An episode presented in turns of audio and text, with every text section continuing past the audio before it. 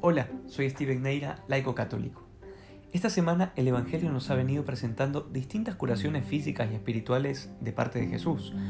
Hoy el personaje con el que se encuentra el Señor es un leproso.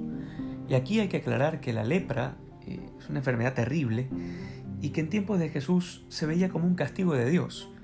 Este es uno de esos criterios que el Señor iba a colocar en su verdadera dimensión. Verán, el día de ayer estuve en una charla para padrinos de confirmación porque resulta que mi sobrina quiso escogerme como padrino, así que acepté ponerme la soga al cuello. Pero resulta que ayer una cosa que dijo el sacerdote me llamó mucho la atención. Repitió una y otra vez aquella verdad absoluta e infalible que no respeta creencias ni opiniones. Todos nos vamos a morir. Y sí, ya sé que no hemos descubierto el agua tibia, pero creo que un cristiano no puede nunca acostumbrarse a esa verdad creo que deberíamos tenerla presente siempre, sobre todo antes de pecar y jugarnos la vida eterna. Pero bueno, ¿por qué les cuento esto? Porque a partir de la resurrección de Jesús, la muerte no tiene ya la última palabra en nuestra vida. De manera que una enfermedad no es una maldición de Dios, como creían los judíos, sino más bien una oportunidad de santificación, de vivir el sufrimiento unido a Cristo crucificado. De allí que aquellos edificios que tienen un letrero enorme que dice pare de sufrir, pretenden vendernos humo, una mentira, una falacia. ¿Por qué? Porque es imposible parar de sufrir en esta vida. Jesús no vino a quitar el sufrimiento del mundo, sino a sufrir con nosotros y a darnos la posibilidad de que ese sufrimiento sea redentor, es decir, que una enfermedad, un dolor o cualquier situación de sufrimiento humano, si es vivido en unión a la pasión del Señor, santifica y logra muchas conversiones, ¿ah?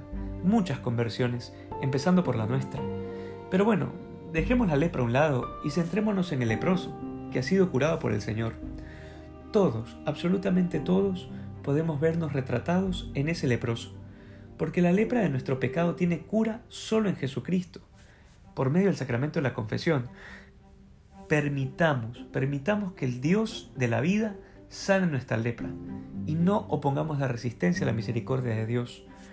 No te quedes en lo humano, en que el sacerdote es un pecador igual que tú y yo, en que yo solo me confieso directamente con Dios.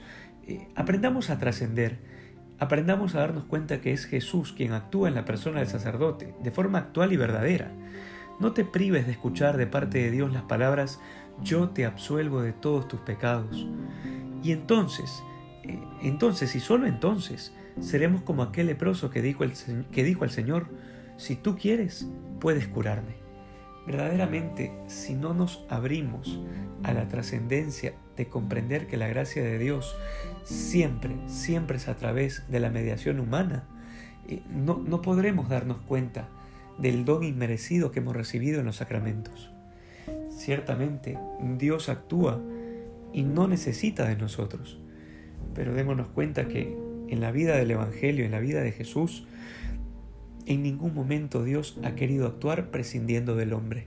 A pesar de nuestra miseria, a pesar de nuestras limitaciones, Jesús sigue confiando en la mediación humana. Que hoy nos dejemos sanar por Jesús para poder ser más santos que ayer. Dios te bendiga.